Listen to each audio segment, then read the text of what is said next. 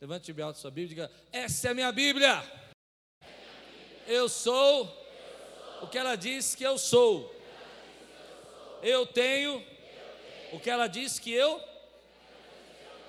E eu posso. Só quem acredita fica de pé e dá um brado aí e diga: Eu posso.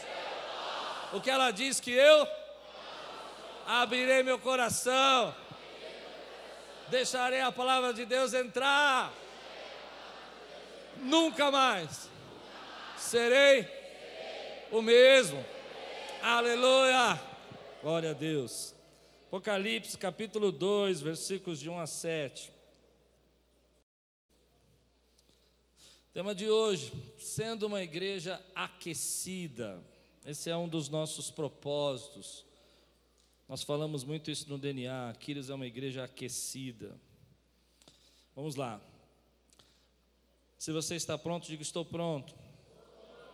Ao anjo da igreja em Éfeso, escreva: Estas são as palavras daquele que tem as sete estrelas em sua mão direita e anda entre os sete candelabros de ouro.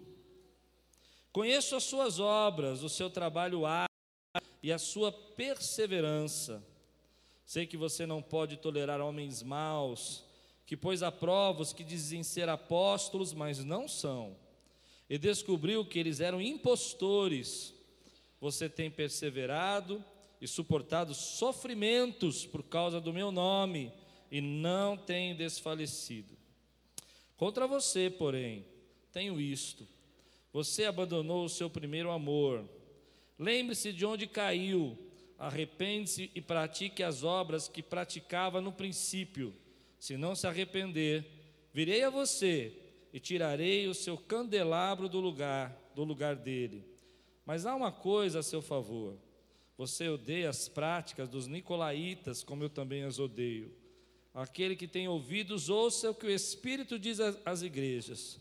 Ao vencedor, darei o direito de comer da árvore da vida que está no paraíso de Deus. Vamos orar? Senhor, fala conosco, traz a tua palavra ao nosso coração, ministra as nossas vidas agora, segundo o teu querer. Nós queremos ser alimentados, queremos ser fortalecidos, em nome de Jesus. Amém. Apocalipse é um livro de símbolos, é um livro de sinais. Só para entender o que está acontecendo, as sete estrelas na mão são as sete igrejas que o apóstolo João está escrevendo. Essas cartas, que são as cartas das igrejas da Ásia. Se você entender um pouco o que está acontecendo, essa é uma igreja fervorosa no sentido de obras ela é trabalhadora, é uma igreja que tem muita coisa para fazer, muita atividade. É uma igreja também que passa por perseguição. É uma igreja séria na doutrina. É uma igreja séria na palavra, porque os nicolaítas eram pessoas que começaram a frequentar as igrejas no primeiro século e trazendo doutrinas falsas, parecidas com as misturas de Balaão. Essa é a ideia. E eles estão combatendo os falsos apóstolos, aqueles que se dizem que são apóstolos não são. Olhando para toda esse, essa estrutura que o, que o Senhor está falando aqui em Éfeso, você percebe que é uma igreja atuante, é uma igreja que realmente está se impondo e dizendo: olha, isso está errado, isso está certo, essa doutrina que vocês estão ensinando não vem de Deus, esse tipo de atitude que você diz que está tendo é falsa, você não é um verdadeiro apóstolo. Mas mesmo com tudo isso, essa igreja perdeu algo de essencial, ela perdeu algo de muito importante. Se fôssemos contextualizar essa igreja nos dias de hoje, eu acho que ela seria uma igreja que tinha muito ensino da palavra, eram muito radicais com as pessoas que pregavam alguma coisa errada e eles se levantavam e corrigiam seriamente. Talvez tivesse um coral maravilhoso, talvez tivesse muitas obras sociais, se fosse nos dias de hoje, mas ela perdeu a essência. E essa essência é interessante a gente pensar que poucos anos depois, 60, 70 anos depois da morte e da ressurreição do Senhor Jesus, essa igreja já estava se desviando, ela estava perdendo o seu primeiro amor. E é sobre isso que eu quero ministrar na sua vida. Há três tipos de avivamento que nós esperamos na história e conhecemos na história. O primeiro tipo de avivamento é um avivamento de milagres. E eu acredito que de vez em quando o Espírito Santo tem manifestado esse avivamento aqui, porque muitas pessoas aqui já foram curadas. Amém, querido? Quantas pessoas aqui foram curadas de câncer? Duas, três. Milagres de Deus. Mas não é esse avivamento que está me preocupando nesses dias. E não é esse avivamento que eu acho que a igreja de hoje precisa. Um segundo avivamento que aconteceu e acontece é um avivamento de evangelismo. Aconteceu um, um século atrás na Inglaterra, onde grandes multidões começaram a se converter, onde na Inglaterra os bares tiveram que ser fechados de tantas pessoas que se convertiam, porque houve uma manifestação do Espírito e as pessoas começaram a sentir a presença de Deus e elas começaram a se entregar a Jesus. E eu desejo que isso aconteça nos dias também. Quantos podem dizer amém por isso? Você imaginou que lindo um avivamento acontecer na Lapa e as, os bares aqui da Lapa se fecharem porque as pessoas não estão indo mais lá, porque elas estão indo para a igreja? Quantos podem dizer glória a Deus por isso, meu irmão? Mas há um terceiro avivamento que de tempos em tempos o Espírito precisa manifestar na vida da igreja, e é esse avivamento que eu oro para que aconteça nesse lugar, nessa noite, com você e comigo que é um avivamento das nossas convicções. É o um avivamento onde nós olhamos para a Bíblia e voltamos a crer nas coisas simples, nos princípios básicos do Evangelho onde nós começamos a entender, querido, que muitas vezes o desgaste, o tempo, os problemas, as perseguições, os ataques, aquilo que você foi passando na sua vida com através do ministério, pessoas que você encontrou no caminho, gente que feriu você, como eles aqui que foram perseguidos por causa do nome do Senhor, e vocês são perseguidos no seu trabalho, vocês são perseguidos às vezes nas suas famílias, isso vai causando um, um esfriamento do nosso coração um esgotamento da nossa vida espiritual, e sem perceber, nós continuamos ativos, continuamos fazendo a obra, continuamos, aliás, fazer a obra e ficar ativo não quer dizer que você está no primeiro amor, mas Deus vem de tempos em tempos e Ele diz para você: Filho, eu quero aquecer o seu coração, eu quero que você sinta por mim aquilo que você sentiu na primeira vez, quando você me conheceu, eu quero que você entenda, querido, que eu não quero só de você a sua atividade, eu quero o seu coração, eu quero a sua adoração oração, eu quero que você recobre a certeza que eu estou sentado no trono e que de lá eu governo a sua vida. Eu quero que você recobre a certeza que eu estou com você e que o meu espírito habita dentro de você e que eu tenho uma promessa eterna. Você vai comer da árvore que está no paraíso.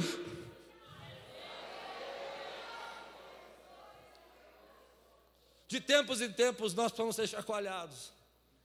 Nós vamos voltar para o curso. Porque é natural que nós vamos deixando aquele primeiro amor. Às vezes isso acontece na nossa família. Você pode ser casado muitos anos. E se você não tomar cuidado de vez em quando você procurar se reconciliar, se acertar, corrigir o curso da sua vida, é bem provável que você comece a esfriar o seu relacionamento e você acha que Deus não está na sua família, mas deixa eu dizer para você, isso é normal, pode acontecer com o tempo. Você precisa entender que é hora de você ativar as coisas de Deus na sua vida para recuperar esse primeiro amor. Eu quero perguntar aqui: quantos desejam isso na sua vida? Que digam amém. Deixa eu dizer para você o que é perder o primeiro amor. O primeiro amor é uma certeza absoluta que Deus está com você. Não importa o problema, a fase, o momento que você está passando. Quando você está no primeiro amor, o que te importa não é o que as pessoas pensam a seu respeito, o que te importa não é que as pessoas acham de você, importa que você sinta e viva a presença de Deus. O primeiro amor é quando você olha para as coisas de Deus e diz: Senhor, eu te amo acima de tudo. Eu te amo mais do que os bens, mais do que as minhas posses, mais do que eu possa conquistar porque eu sei que o Senhor é o meu redentor, e o teu sangue me lavou de todos os pecados, e eu fui comprado por esse sangue. E ninguém entende nada que você está falando. Só entende aqueles que já foram comprados. Posso ouvir um glória a Deus aqui, irmão? Esse é o primeiro amor. É o primeiro amor que fazia você chegar cedo e sair tarde. É o primeiro amor que fazia você adorar a Deus por horas sentir sede da palavra de Deus, sentir fome. Era tão importante para você isso, que você abandonava tudo. Quantos lembram aqui do seu primeiro amor? Era tão importante isso que você se entregava.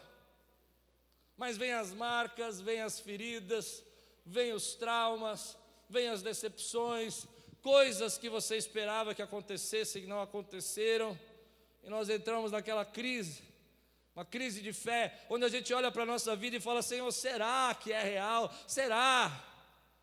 Será que o Senhor está aqui? Será que o Senhor existe? Será que eu tinha que estar aqui? Eu não estou sentindo nada. Mas deixa eu falar algo para você. Nessa noite eu oro para que Deus tire você desse lugar e te leve de volta para o lugar do primeiro amor. Que você entenda que você é noiva. Que você entenda que você é dele. Quantos podem dizer amém? assim seja. E nós vamos esfriando. Então vem o Senhor e diz assim: Olha, eu quero que você entenda que eu reconheço o seu trabalho. Igreja de Éfeso, eu quero que você entenda que eu sei como vocês são zelosos na doutrina. Oh glória. Eu quero que vocês entendam que eu vejo como vocês repreendem e expulsam essas doutrinas falsas, obras dos nicolaítas e os falsos apóstolos, e como vocês trabalham duro. Mas eu também quero que vocês entendam que eu preciso ver em você o primeiro amor. E aí você se pergunta, pastor, mas eu entrei nesse caminho e eu não sei como voltar. As coisas foram sendo levadas, eu comecei a ter um ativismo enorme, misturei ativismo com presença, misturei ativismo com a palavra e acabei me esfriando. E eu não sei como voltar nem dentro da minha casa, nem dentro do meu ministério, nem no meu relacionamento com Deus. E aqui está a chave que eu quero entregar para você. Se você deseja voltar ao primeiro amor, o segredo está aqui. Volte às suas primeiras obras. Vamos ver juntos? Volte às suas primeiras obras. Então vamos pensar no nosso casamento. Como é que era as primeiras obras sua no casamento? Você era todo bobo. Os homens são todo bobo quando se apaixonam, né? Não é muito? Meu Deus do céu. Não é? Mandava WhatsApp com coraçãozinho, florzinha. Chamava de. Tem gente rindo já para mim. Ficava de madrugada batendo papo. Tá rindo, Luiz? Mandava flores. Quantos aqui mandavam flores? Vão se entregando aí, pessoal. Vamos. Ó, tem gente falando assim para mim.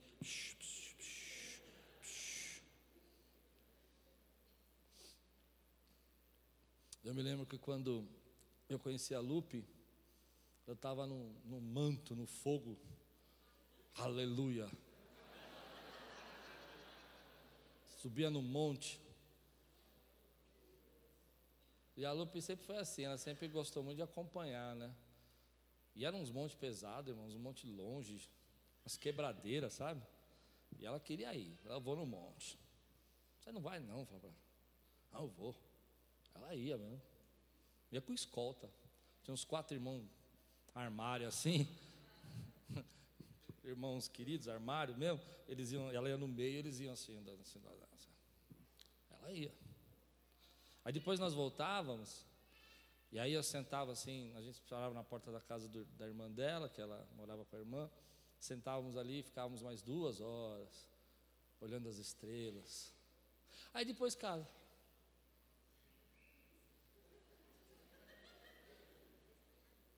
Acho que eles entenderam a minha piada. Eu vou repetir. Aí depois casa. Não é? E vem os filhos, e vem as, as roupas, e vem as comidas, as louças, e vem. Volte às primeiras obras. Todos podem dizer amém? amém. Mas vocês, mulheres,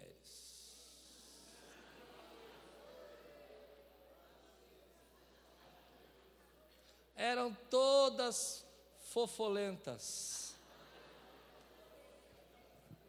Não era? É, Oi, amor, onde você está? Quem é casado há muito tempo comigo, comigo não, pelo amor de Deus, há muito tempo, como eu, perdão, falei que a Lupe não está aqui, eu me atrapalho, como eu, ah, é antes do, da, do celular, né? É na época do bip. Quem usou bip aqui? Olha lá, tem uns camaradas aqui da minha idade, né? Era um, era um status usar bip assim, né? Você põe um bip assim, aí aparecia aquelas mensagenzinhas, né? Aí você tinha que responder rapidinho a mensagenzinha. Usou bip? Hoje não manda nem cartão, nem WhatsApp. Então deixa eu dizer uma coisa: volte às primeiras obras. Na vida espiritual é a mesma coisa. Nas primeiras obras você orava, você buscava, você clamava, saía na, acordava na madrugada para orar, estava na igreja, estava nos cultos, participava das reuniões de oração, participava dos projetos de Deus, e aquilo vai aquecendo o seu coração. E conforme aquilo vai aquecendo o seu coração, você vai voltando ao primeiro amor. Você vai voltando a dizer: Senhor, obrigado porque o Senhor está na minha vida. E você começa a ter as convicções de novo, as convicções que Ele é real, as convicções que Ele vai voltar, as convicções que um dia nós vamos ver uma ressurreição, um dia nós vamos ver a volta de Jesus. Quem crê no que eu estou dizendo aqui?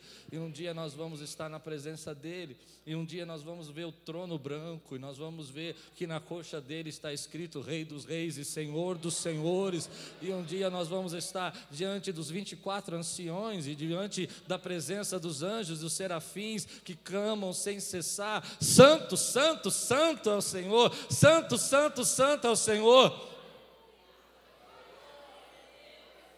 Então as nossas convicções precisam ser avivadas, porque no processo a gente vai se desviando. Deus vai falando conosco e nós vamos nos tornando um tipo de cristão que nunca foi o projeto de Deus. Hoje tem três tipos de cristãos, eu descobri isso há pouco tempo. O primeiro cristão que eu acho muito estranho, mas eu preciso ensinar isso para você, é o cristão ateu. Cristão ateu me, me choca, mas tem, não tem? O cristão ateu, ele está na igreja, ele está na rua, ele está na casa dele assistindo pela internet, e ele tem a ideia mais ou menos assim: eu sou uma pessoa boa, eu não quebro muitas regras, tento viver legal, não é? Sem fazer muita coisa errada. Deus está, se é que Ele existe, né? Entendeu não? Eu gosto dos princípios, mas eu não consigo enxergar Deus realmente. Eu gosto do que ele disse, mas eu não sei se isso aqui é real. Aliás, eu estou aqui hoje, eu sinto a atmosfera, o cristão ateu pensa, eu sinto a experiência, mas eu não sei se isso tem a ver comigo. E eu não sei o que esse pessoal está falando toda hora, santo, glória, e para que tudo isso? É como se Deus existisse, mas não existisse realmente. Mas hoje eu não quero pregar para eles. Tem, mas eu não quero pregar. O segundo cristão, e é para esse que eu quero falar hoje, é o cristão que se tornou um religioso. Toda essa marca que o texto está falando em Apocalipse, toda essa obra, todo esse trabalho, se tornou uma religião. E a palavra de Deus está combatendo é a religião. Ele está dizendo: olha, eu não quero obras, eu quero o seu coração. Eu não quero saber se você cumpre regras apenas, eu quero que você entenda que você é meu. E que nós temos uma aliança. Oh, glória! E você precisa entender hoje, de uma vez, definitivamente, o que é ser um cristão religioso e o que é ser uma pessoa que entregou a vida e segue o Evangelho. A primeira marca, se você quiser saber se você está flertando com a religião ao invés do Evangelho, é você achar que porque você é bom, porque você cumpre regras, porque você faz aquilo que você acha que seria um geral da doutrina do Novo Testamento, você é aceito por Deus. E aquele irmão que está do seu lado, que não cumpre as mesmas regras que você, ou não está no mesmo nível espiritual que você, então ele não vai ser tão aceito por Deus. Isso é religião. E o que é o Evangelho realmente? O Evangelho é: eu fui aceito eu fui comprado, eu não me pertenço, e porque eu não me pertenço, eu cumpro as regras. Porque eu não me pertenço, eu me entrego. Porque eu tenho a consciência real de que eu não poderia ser quem eu sou ou viver o que eu vivo se não fosse pela infinita graça de Deus. Esse é o Evangelho. Eu não troco, eu não sacrifico. Eu não preciso pagar a conta, porque a conta foi paga pelo sangue de Jesus na cruz do Calvário. Mas eu me santifico, eu me separo. Por quê? Porque eu reconheço que os meus pecados foram lavados com sangue. Quantos podem dizer glória a Deus por isso? Na religião, você cumpre as regras. E faz isso com peso e com tristeza, porque você acredita que é seu mérito. No Evangelho, você recebe de graça, e porque recebe de graça, é grato. Porque recebe de graça, adora com gratidão, agora com gratidão. Se hoje você está aqui, e por causa das circunstâncias, e a gente tem tristezas na vida, me entenda, eu não estou dizendo que nós não possamos, podemos passar por uma fase triste, mas se nós não temos mais gratidão, é porque virou religião. Aonde estaremos nós? Só tu tens a palavra de vida eterna. Pois ele nos trouxe das trevas para a sua maravilhosa luz. Não vivo mais eu, mas Cristo vive em mim. E a vida que eu vivo na carne, vivo para a glória de Deus.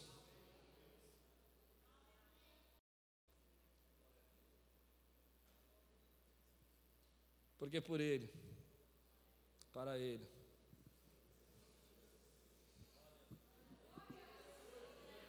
Deixa eu dizer mais para você. Olha aqui comigo, capítulo 15, versículo 21, é um texto longo, mas aqui você vê claramente Jesus explicando o que é a religião e o que é a graça.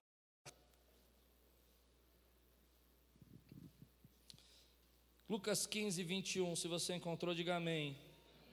O filho disse: Pai, pequei contra o céu e contra ti eu não sou mais digno de ser chamado teu filho. Ou oh, isso é consciência. Isso é o evangelho. Eu entendo que eu sou pecador. Eu não sou digno de ser chamado teu filho. Mas não para aí. Mas o pai disse aos seus servos: depressa, tragam a melhor roupa e vistam nele. Você está vestido com a roupa, querido, do sacerdócio de Cristo. Você está vestido com vestes de alegria e não vestes de tristeza. Você está vestido de filho. Coloque um anel em seu dedo. Eu já falei muitas vezes aqui: anel é símbolo de autoridade. A Bíblia está dizendo: você tem autoridade. A autoridade de filho está na sua vida, querido. Olha o que vai dizer aqui. E calçados em seus pés. Só existia calça, só veste calçados naquela época quem não era escravo, só os filhos tinham calçados. E nós somos filhos, nós somos escravos. Traga um novilho gordo e matem, vamos fazer uma festa e alegre-nos, e alegrar-nos, pois este meu filho estava morto e voltou à vida, estava perdido e foi achado, e começaram a festejar o seu regresso. Note a religião entrando. Enquanto isso, o filho mais velho, ele estava na casa do pai, ele era o filho mais velho, ele estava no campo. Quando se aproximou da casa, ouviu a música e a dança mas ele vivia lá na casa do pai. Então chamou um dos seus servos e perguntou: O que está acontecendo? Esse lhe respondeu: Seu irmão voltou. E o seu pai matou o novilho gordo para recebê-lo de volta, são e salvo. O filho mais velho encheu-se de ira e não quis entrar. Religião. Não aceita o próximo. Não aceita que o outro pode ser resgatado, pode ser perdoado se divide por castas de espiritualidade, eu sou acima. E aí ele diz aqui: então o seu pai saiu e insistiu com ele, mas ele respondeu ao seu pai, e essa é a frase que eu quero que você entenda: Olha, todos esses anos tenho trabalhado como um escravo a teu serviço. A religião escraviza. O que Jesus quer de nós é relacionamento. Um filho não é um escravo. Um filho tem prazer de estar na presença do Pai. E aí ele começa a jogar toda a angústia dele. Olha, todos esses anos tenho trabalhado como escravo a teu serviço e nunca desobedeci às tuas ordens, mas tu nunca me deste nenhum cabrito para eu festejar com os meus amigos. Mas quando volta para casa esse teu filho que esbanjou os teus bens com as prostitutas, mata o novilho gordo para ele. Disse o pai: Meu filho, você está sempre comigo. Idade desse jovem? Quem aqui já perdeu um pai sabe do que eu estou falando? Está sempre com o pai, mas não está com o pai. Está sempre com o pai, mas não ter relacionamento com o pai. Isso é a religião. Religião diz: eu obedeço, portanto sou aceito. O Evangelho diz: eu sei que ele me aceita, por isso obedeço. Religião é baseada no medo, na insegurança. O Evangelho é baseado na alegria cheia de amor. Nós não servimos a Deus por medo, nós servimos porque nós o amamos. Religião, quando as coisas dão errado comigo, fico irado com Deus e com a igreja, ou comigo mesmo, porque acredito que qualquer pessoa boa mereça ter uma vida boa. Já viu isso? No Evangelho, me debato quando as coisas dão errado, sofro, mas sei que Deus usa isso para me aprimorar, exercer seu amor de Pai em minha vida. Tudo coopera para o bem daqueles que amam a Deus. Religião. A minha autoimagem está baseada em meu desempenho. É importante que as pessoas me vejam. No Evangelho, minha autoimagem está baseada no perdão. Não importa o que você pensa de mim, porque Ele me perdoou. Para terminar, religião, como me apoio em meu desempenho, status no coração, fabrico ídolos, talento, histórico, moral, classe social, disciplina pessoal, todos os meus ídolos. Na religião é imprescindível essas coisas.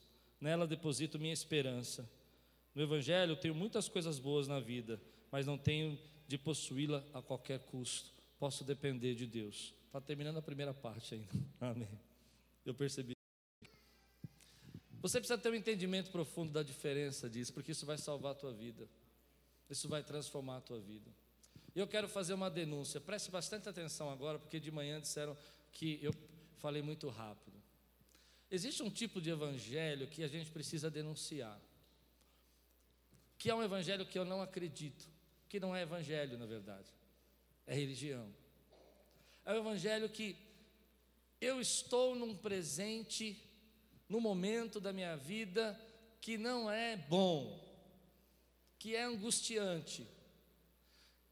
Mas lá no meu coração eu tenho um futuro, um ideal, da onde eu quero chegar, de como deveria ser minha vida, de como deveria ser as coisas. Então eu vou buscar a Deus. E é natural que você faça isso no começo. E qual é a ideia disso? Eu vou buscar a Deus para que Ele me tire do meu presente angustiante, do meu presente que eu não gosto de viver, e construa uma ponte para mim e me leve para o meu futuro, que é o ideal da onde eu quero chegar. E é assim que muitos de nós estamos vendo Deus, como uma ponte que me tira do, do meu momento de angústia, me tira do meu problema, me traz o meu milagre, me faz aquilo que eu preciso acontecer, porque eu quero sair dessa angústia que eu estou vivendo, me, me leve para o futuro. Realizei que as coisas vão ser perfeitas, as coisas vão ser boas, mas o problema é que Deus não é ponte, querido. Deus é a palavra, Deus é a vida eterna, Deus é aquilo que sustenta toda a tua vida. Você não pode usar Deus como uma ponte. Porque quando você usa Deus como uma ponte, e Ele não tira você do seu presente angustiante, você para de adorá-lo, você para de servi-lo, e você não sabe que Ele tem um propósito para a tua vida. Quantos podem dizer amém por isso que eu estou dizendo? Eu sei que muitas vezes Deus me tirou do meu presente de angústia e me trouxe para o meu futuro que eu sonhava. Ele faz isso, mas Ele não pode ser só isso, porque se hoje você não está vivendo o futuro que você sonha e você acha que Deus não vai te levar para lá, você começa a ignorar tudo que Ele quer falar com você. Não, você não entendeu. Eu percebi que você não entendeu. Nós ignoramos as pessoas até Deus, quando nós achamos que isso não vai levar para a nós no futuro que nós desejamos. E aí você cai na religião, você cai na troca. Mas eu vou fazer uma denúncia. Posso? Deus quer ser pai. E o seu futuro, idealizado ou não, está nas mãos de Deus. E Ele continua sendo Deus se Ele não tirar você do, futuro, do, do seu presente de angústia, ou não te levar para o futuro que você idealiza, Ele é Deus, Ele continua sendo Deus. A conversão está exatamente aqui, querido. Posso pregar? Está aqui. Quando você olha para a tua vida e diz assim: Eu não sei se o Senhor vai atuar agora no meu presente e vai resolver o meu problema. E eu não sei se o Senhor vai querer me levar para o futuro que eu idealizei, mas uma coisa eu sei: o Senhor é o Rei dos Reis, o Senhor é o Rei de todas as coisas, é o meu Senhor, é o meu Salvador, é o Cordeiro de Deus que tira o pecado do mundo, e eu sou teu. Aí você se converteu. Quem pode dizer glória a Deus? E aí, meu irmão, está a chave. A chave está aqui. Ele não pode tirar você do seu presente de angústia e não pode levar você para o seu futuro ideal enquanto isso for seu ídolo. E quando que ele é o meu ídolo? Quando eu quero Deus só como ponte. E é por isso que nós pedimos, pedimos e não recebemos.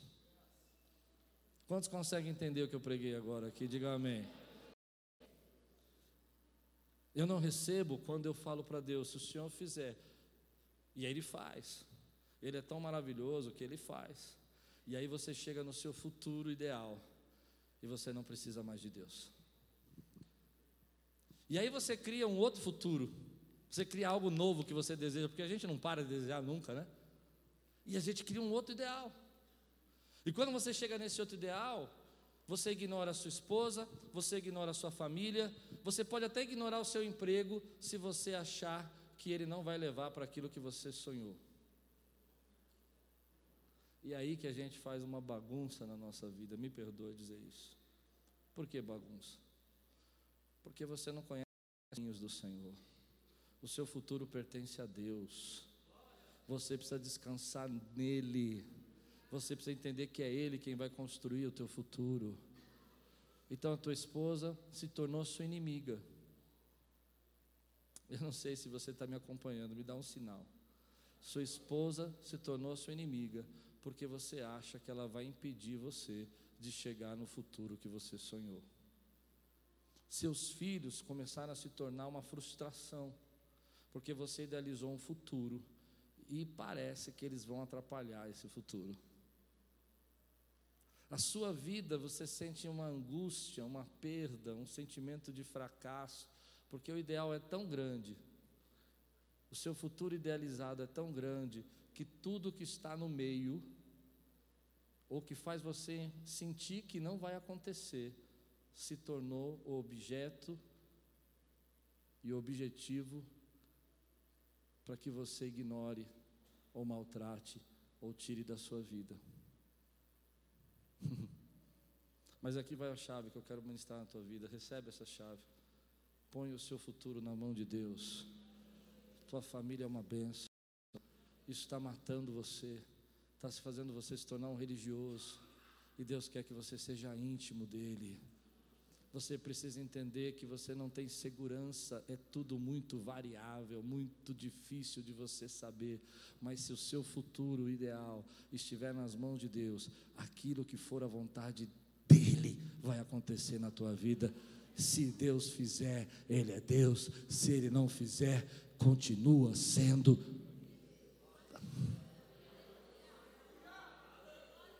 Então eu venho na igreja. Posso ir fundo nisso? Posso? Eu venho na igreja. Eu venho na igreja porque a igreja está me fazendo mais próximo do meu futuro idealizado. Eu quero segurança, eu quero conforto, eu quero descanso, eu quero paz. Aliás, o futuro idealizado para cada geração é diferente. Se você tem a minha idade, futuro idealizado é status, conforto financeiro. Amém? Quero chegar na classe média alta.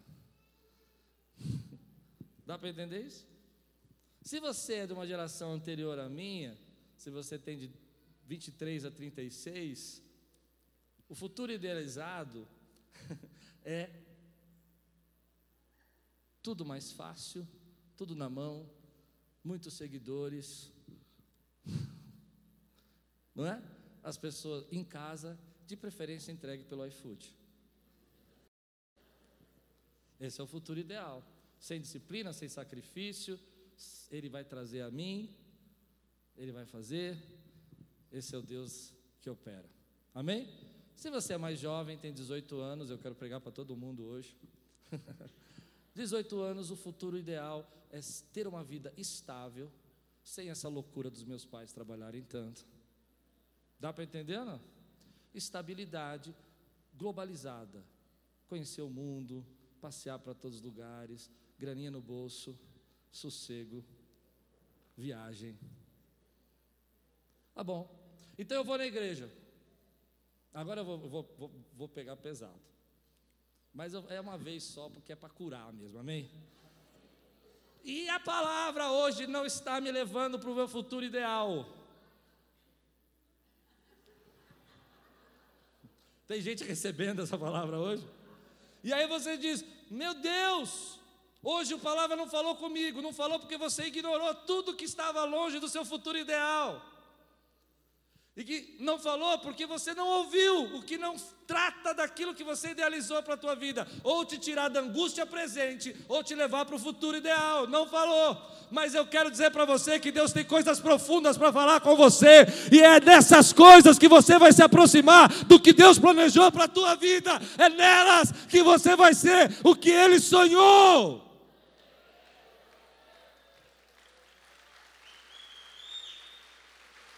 Ei, se você está comigo aqui, me ajude a pregar, me ajude a pregar, meu irmão, me ajude a pregar. Porque hoje eu estou aqui fazendo algo que é um desejo do meu coração. Eu estou quebrando potestades de religiosidade. Nós estamos quebrando a religiosidade aqui, meu irmão. Eu vou dizer para você o que eu creio. Deus nos leva assim para o futuro. Deus nos traz o conforto, Deus nos traz a bênção. Eu não acredito muito que ele vai fazer isso que você espera. Vai te entregar tudo de graça, você vai ficar lá em casa. Mas tudo bem, é, minha geração não consegue entender isso. Consegue entender o que eu disse? Não? A minha geração foi criada no trabalho. Então, eu sei, vocês foram criados, já tinha blog, já tinha internet, já tinha. Nós já usávamos bip. Né? Mas o que eu quero pregar para você, querido, é que Deus quer te levar acima disso. Ou, oh, se você entende o que eu estou pregando agora, diga comigo amém. Ter uma comunhão íntima com você acima disso. Algumas vezes nós vamos ter que estar na presença de Deus, no momento que o nosso presente é angustiante, mas mesmo assim nós somos adoradores. E algumas vezes nós vamos ver situações na nossa vida que vão falar conosco, que parece que estão nos afastando do futuro que nós desejamos, mas é só um jeito de Deus recalcular a tua rota e te levar para o caminho que Ele planejou para a tua vida. Quantos podem dizer amém, querido? Então hoje eu quero corrigir a rota. A rota é que nós não podemos ser uma igreja que acredita que agrada a Deus pelas suas atitudes, pelo seu, seu brilhantismo, pela sua força, mas nós temos que ser uma igreja que entende que vai agradar a Deus porque foi aceita e comprada e que você é um privilegiado, porque antes de você escolher Ele, Ele te amou e te escolheu. Nós precisamos ser uma igreja, querido, que acredita num sobrenatural de Deus, que nos tira da angústia, nos tira dos momentos de dor, que um Deus que ainda cura o câncer, um Deus que levanta os mortos, meu irmão. Mas precisamos ser uma igreja também que, ainda que Ele não faça isso, Ele continua sendo Deus da nossa vida e o Senhor da nossa vida, e nada vai calar a nossa adoração.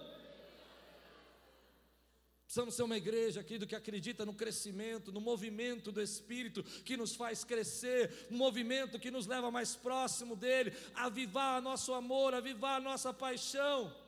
Mas entender que ainda nós não, que não consigamos chegar nesse futuro que nós idealizamos, seja lá o conforto na mão, seja o status, ou seja o equilíbrio, a segurança, Ele ainda é o Deus que você adora. Você pode dizer que Ele ainda é o Deus que você adora, que você ainda se entrega a Ele como filha, como filho. Deixa Ele voltar a você ao primeiro amor, deixa Ele avivar os seus dons, deixa Ele ressuscitar os dons que estão em você, mas que estão mortos e que precisam ser avivados hoje. Tenha alegria de ser salvo, tenha alegria, porque um dia você vai estar nas mansões celestiais, a casa do meu Pai. Tem muitas moradas. Mas sabe o que eu descobri? Quando você consagra seu futuro ideal na presença de Deus, você fica mais calmo. Porque você sabe que é Deus quem vai fazer. Tem muita gente brigando. Muito jovem que entra no trabalho e não consegue parar no emprego, porque acha que por qualquer motivo ele pensa que esse emprego vai demorar muito para levá-lo onde ele sonhou. Entende isso que eu disse? Então ele quer sair muito rápido, ele não deixa Deus trabalhar na vida dele. Tem gente que não para em igreja, querido, porque ele está numa igreja, ele quer que essa igreja leve ele para o futuro ideal que ele sonhou, e a igreja é só um veículo, é um ônibus que ele tomou. E se ele acha que o outro ônibus está passando, que é outra igreja, que vai levar ele mais rápido, ele dá o sinal e desce no meio do caminho, e quando ele percebe, ele está numa rota completamente contrária. Quantos estão entendendo o que eu estou pregando aqui, meu irmão? Porque você precisa confiar. Porque você precisa se alegrar. Porque você precisa reconhecer que Ele é o Deus da sua vida. E você precisa descansar nele. Eu quero fazer um desafio aqui, agora eu vou terminar. Espírito Santo trazer você de volta para o primeiro amor.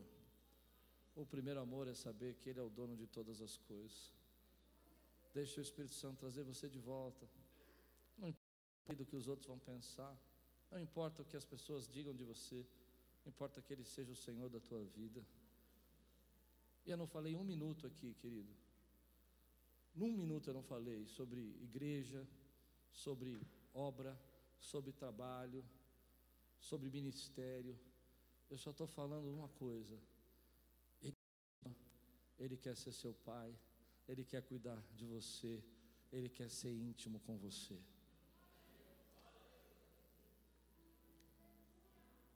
E eu vou dizer uma coisa que eu acredito muito. Você pode correr atrás do seu futuro, pode até chegar,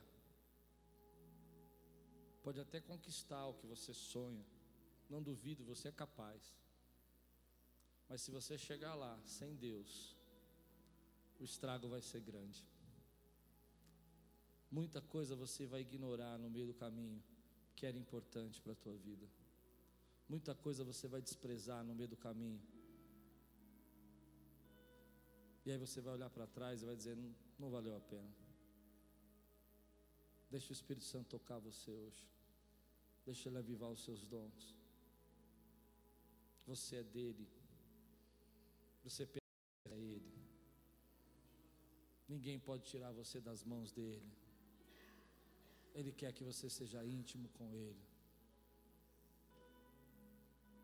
O texto de Apocalipse termina assim: Se você não voltar ao primeiro amor, eu irei até você e removerei o seu candeeiro. Eu acho isso muito triste, mas eu preciso explicar para você o que é. A Bíblia está dizendo assim: imagine que o candeeiro é o lugar onde a gente coloca as velas. E as pessoas, quando queriam acender uma luz, colocava lá o candeeiro, colocava as velas e acendia a luz. Candeeiro sozinho não ilumina, não rompe as trevas. Mas o candeeiro tem uma função: segurar, apoiar, suportar a luz. O que a Bíblia está dizendo é que se você perde o primeiro amor, você apaga, você perde a sua utilidade, você vai em trevas, você fica removido. Um outro candeeiro precisa ser colocado no lugar para exercer o brilho que você devia sustentar, que você devia apoiar. Isso é muito é triste porque você precisa entender, Deus não quer que a sua luz pare de brilhar na sua vida. Deus não quer que a luz dele pare de brilhar na sua vida. Deus não quer que você fique na escuridão. Ele não quer remover você do propósito que ele tem na vida. Mas se o seu amor apagou, o seu propósito se perdeu. Se o seu amor apagou, você perdeu o seu destino você perdeu a sua origem, você perdeu a sua utilidade. Então Deus está dizendo: Ei filho, eu conheço as suas obras, eu sei que você é um cara sério, eu sei que você é uma pessoa que se dedica, eu sei que você conhece as doutrinas, mas agora está na hora de você voltar ao primeiro amor. Se você recebe essa palavra hoje, diga amém comigo aqui, querido. Se Deus está falando com você, se é tempo de você aquecer seu coração e aquecer essa igreja, fica de pé no teu lugar. Nós vamos orar juntos agora, querido. E hoje eu quero declarar isso na sua vida. Sabe o que eu acredito? Eu acredito muito nisso. Deus tem tremendas bênçãos para nós. Ele não tem problema nenhum com esse futuro que a gente idealiza, às vezes, de ser abençoado, de ter segurança. Ela não tem. Mas isso se torna uma batalha quando ele, isso torna, toma o lugar de Deus na nossa vida. Acredito muito, querido, que promessas vão chegar na minha vida. Você crê nisso? E promessas vão chegar na sua vida. Você crê nisso? Que Ele muitas vezes me tirou do poço, como fez com José, me tirou da prisão, como fez com José, do meu presente de angústia, do meu momento de angústia, me levou para momentos de graça. Mas a questão é que, se Ele não fizer, Ele continua sendo Deus. Se Ele não fizer, essa é a questão. Você me adora. Imagine que Deus para do seu lado agora e fala assim: Ei filho, ei filha, Sabe aquele sonho que você tinha? Eu vou falar bem coloquial agora para os jovens, tá? Sabe aquele sonho que você tinha? Não vai rolar. é. E aí? Aí ele olha para você, sabe aquele sonho que você tinha? Não é o meu plano para você.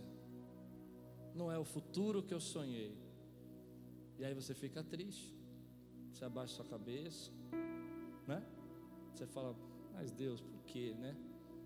E aí ele olha para você Fala assim, mas nós estamos bem. Nós estamos bem. E aí você diz, é, mais ou menos. Acho que eu não tenho mais por que te adorar. Ah, eu acho que eu não tenho mais por que igreja. O senhor não vai fazer. Isso é religião. Mas na mesma história, Jesus olha para você e fala assim: aquele futuro não vai acontecer. Nós estamos bem. Você olha para ele e fala assim: para onde iremos nós? Só tu tens as palavras de vida eterna. Mas sabe o que é lindo? É lindo porque muita coisa que Deus tira do nosso futuro não era bênção. Era o ideal, mas não era bênção. Era utópico, mas não era bênção. Mas Ele traz um futuro abençoador para as nossas vidas. Levante sua mão comigo aqui e vamos guerrear agora. Diga comigo, eu denuncio toda religiosidade, todo espírito de religiosidade que rondou a minha vida, a minha família. Eu denuncio, eu quebro agora, eu consagro meu presente, meu futuro na mão de Deus, e eu confio que Ele sabe o que é melhor para mim.